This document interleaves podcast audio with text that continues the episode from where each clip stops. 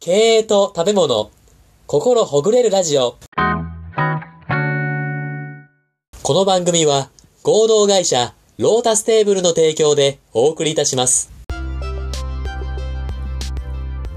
合同会社、ロータステーブル代表の小沼理沙が、食べ物という身近な話題から、経営にこじつけながら、食べ物にまつわる小話、エピソード、雑談、経営の極意まで、楽しく、コミカルに語る、明日の企業経営に活かせるトーク番組です。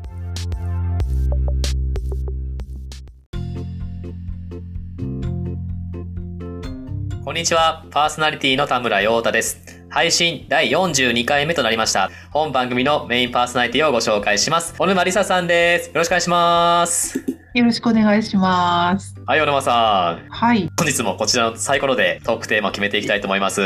年度末ですけれども、またこれあのずっはと続いくわけですね、来年度も。続くということでよろしいでしょうかはい、もちろんです。はいすません。はいいきますよ、小沼さはんい。本日のトークテーマはこちらです。揚げ春巻きです。あこれあれじゃないですか、前生春巻きからの揚げ春巻きじゃないですか。これさすが気づきましたね、小沼さん。はい、そうですよね。どうですか沼さん。これはね、はい。揚げ春巻きはなんでしょうか。結構作るの大変なんですよ。あ、そうなんですね。生春巻きの時は、あのはいライスペーパーがくっつく問題があったじゃないですか。はいはい、ありましたね。張り付いちゃってで、そういう難しさがあったんですけど揚げ春巻きはねほうほ中の空気をしっかり抜かないとう。はい。あ揚げた時に破裂するんですよあ、はいはい。中の空気がバーンってこうあの跳ねてはいはい。やけどするんですよだから注意です、えー密封されちゃって、それがボーンって空気が破裂しちゃうみたいこな。れそうなんですよだからちょっと作る時に中の具を結構敷き詰めてほうほちゃんとこうくるむっていう風にしないとこれね大変なことになるっていうえーところからのだから経営にこじつけるっていう話なんですけど。う。お願いします。中身が、中身が、ちょっと自分で話す前に笑っちゃった。あの中身がね、はい。破裂するじゃないですか。そうですね。これあの経営で言うと、はい内部からのこう反発っていうのがあるじゃないですか。おう、なんでしょうかそ。れはだから揚げ春巻きをね、あの春巻きを揚げた時のあのバーンって油が跳ねるのと、はいはい。内部からの反発っていうのが、これちょっと似てません現象が。ああ、なんか会社内部のこう問題がこう爆発して大きくなるみたいな。ありますね。そそれで今ちょっとはこい。じつけようかなと思ってま す。なるほど。よくありますよね。なんか人間関係とかでも、それがちょっと積み重なっちゃって、ボーンと破裂しちゃったりとか、いお金をこう隠し続けて、横領しすぎて爆発しちゃうみたいな。うんありますよね。ありますね。でまさにあの現象ははい。 はい。春は巻きを揚げた時のあの油が跳ねる現象とあは似てるじゃないですか。あそうですね。 そうですね。はい。だから批判っていうのがはいはい。起こるわけですよ必ず何かやるとはいはい。新しいことやったりすると従業員からの反発とかはいはい。それをいかに抑えつつおううまく仕上げていくかっていうね料理も同じですよ。跳ねる油も防御しつつ美味しく仕上げるかっていうところがこの揚げ春巻きを作る上です重要じゃないですか。おう経営の中でも、はい跳ねるものっていうかその批判をいかにこ うハンドリングしておうおううまくねこう組織っていうものを運営していくかっていうところとそれ共通すると思うんですよね。おうこじつけましたね。はいこれつけましたこれ本当ありがとうございます。え、ちょっとはい一個質問したいんですけど、 はい例えばはいそうやって春巻きがこう爆発してしまうような現象みたいな形で、経営界でも春巻きみたいに、こう揚げ物として入れてしまったら爆発してしまうみたいな、経営界で例えばの現象ってなんかあったりするんですかトラブルになっちゃう現象っていうか。そうですね経営界でいう現象かはい。揚げ春巻きが爆発するのってはいはい。中に空気が入ってると破裂しちゃうんですよね。だからはいはい空気を抜いてちゃんと包めば、おあの破裂しないとほうその現象を経営に置き換えたとすると、はい、お願いしつま。ますり余計なお金をいっぱい持ちすぎると反乱起きるんじゃないですか、内部で。あ、そうですね。っていう確かこに。れもあの相当無理くりなこじつけですけど。あ、食べ込みすぎるとやっぱりさ問題起きちゃいますからね。経営もそうね。そうそうあー程よく春巻きを巻くと、まず。そうですね。余計な空気を入れちゃいけないですよね。あおうの経営の中でも余計なスペースを持つとか、余計なそのはいスペースっていうのは要するにいらない建物とか、はいはいそういう圧縮すると、まあ固定費とかも抑えられるわけじゃないですか。そうするとはいお金もうまく回って、経営がね。持続的にできるじゃないですか。そうですね。で余計な空気を持たないっていう。おお。春巻きを包む時にも丁寧にすべきっていうのもそうですし、警戒も丁寧に仕事をすると。はい。ムラがあってダメですね。春巻きも、はいはいそうですよ。あの、ムラがあると良くないんですよ。おお、そうなんですか。巻き方にムラとか、まあ、無駄とか、そういうのがあると、綺麗に仕上がらないですし、ほうほまあ形も崩れるし、はいまあ、破裂するしっていう、こう良くないことがあるので、う。はいはい。ムラと無駄を、こう、いかにこう、なくしていくかっていうところですね。おお、なんか今深い話が出ましたね。 例えばですけど、あの、よく製造業とかではなんか、ゴエスみたいな、まあ、整理整頓をしていはいて、はいブリブダをなくしていこうみたいな話あるじゃないですか。会社経営で、まあ、全般的な話になっちゃしまうんですけど、そういう日頃の経営から、その無理無駄とかを、こう、意識していく上でなんか必要なことってあったりするんですかそうですね。まあ、業種とかにもよるんですよね。なんかものづくりのはいはい企業さんとかですと、必要な材料とか原材料っていうのがあって、で、それが元手になって、付加価値を高めて、それで売っていくっていう、まあそういうのがあるじゃないですか。でも、はいはい。サービス業とかですと、もともと原材料費とかがないので、どういうものが無駄で何が無駄なのかって見えにくいんですよね。ああ、そうですこうね。形がないので。はいはい。だからサービス業は結構そういう意味で言うとちょっと難しいかもしれないですよね。そのムラとか無駄とかっていうのを発見するのが。はいはい。うん製造業だとやっぱり日々の数値で管理して必要材料とかをちゃんとデータで管理して数値で追っていくっていうのが一番ムラとかはいは無い。駄をなくすのは効率的なのかなって思いますけ ど。ああ、なるほど。どうなんでしょうね。サービス業、だってあれですよ、だって田村さんだってサービス業じゃないですか。そうですねコンサルなん自分の仕事の無駄とかって、はい。なんだろうって思いますなんだと思いますああ、それ、いい質問ですね。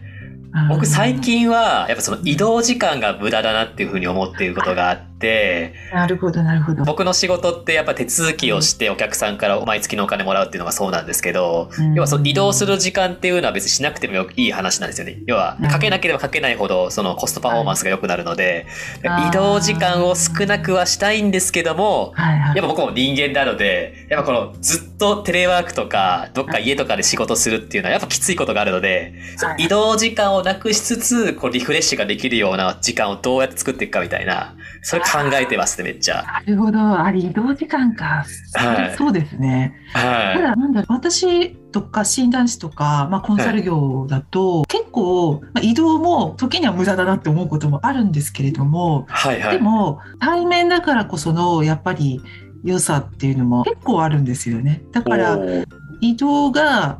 必ずしも相当無駄っていういうかっていうとそうでもなかったりとかはいはい。するんですけどでも田村さんの仕事って結構我々よりもちょっと手続き業務だとかっていうのが少し多い感じですかねもしかして。そうですね。やっぱお客さんと会いつつも、やっぱこっちの会社の方でやんなきゃいけなういん社内的な業務も結構多いので、うんその社内業務を集中するためには、できるだけその仕事に集中したいので、移動時間をなくしたりとか、っていうのはやっぱ重要なのかなと思ったりはしますうんね。あはーいなるほどなるほど。そっか、そっかだから揚げ春巻きの空気が移動時間なわけですね。 田村さんの仕事で。そうですね。